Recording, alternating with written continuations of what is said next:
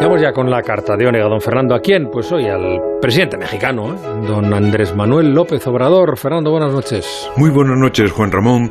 Y buenas noches al señor presidente de México, Andrés Manuel López Obrador, muy conocido por sus iniciales, AMLO. Mire que su país y el nuestro se han querido siempre.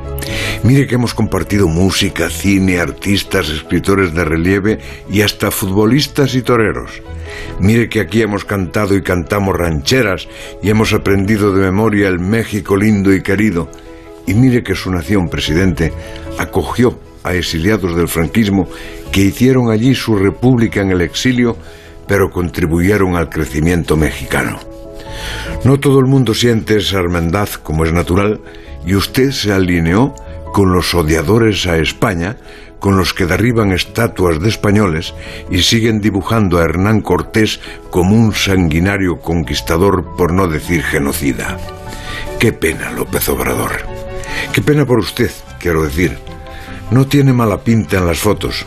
Hasta se puede decir que es un ejemplo de transparencia porque hace una rueda de prensa diaria que ya ignoro si es voluntad de comunicar o es exaltación de su ego. Pero lo escuchamos en su última intervención, lenta como todas, se compara una frase suya con la siguiente y a mí me sigue sin salir un comentario político, sino una colección de eruptos que si usted no fuese presidente de la República, lo llevarían a la consulta del psicólogo. Es que dice que no rompe relaciones con España, pero asegura que el próximo gobierno deberá reanudar las relaciones.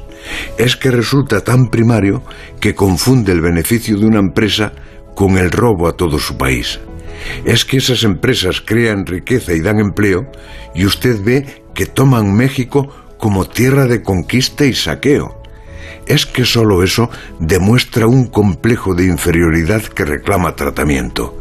Es que nos ha salido una mezcla de independentista catalán y de general Franco, que toma del independentismo el España nos roba y toma de Franco la palabra contubernio. Y es que pide una pausa en las relaciones, lo cual debe ser algo así como la suspensión de convivencia en los amores de sangre azul. Todo ello como culminación de aquella carta que dirigió a Felipe VI, exigiéndole que pida perdón a los pueblos indígenas y el prudente rey Felipe habrá lamentado no ser su padre para poder decirle, ¿por qué no te callas?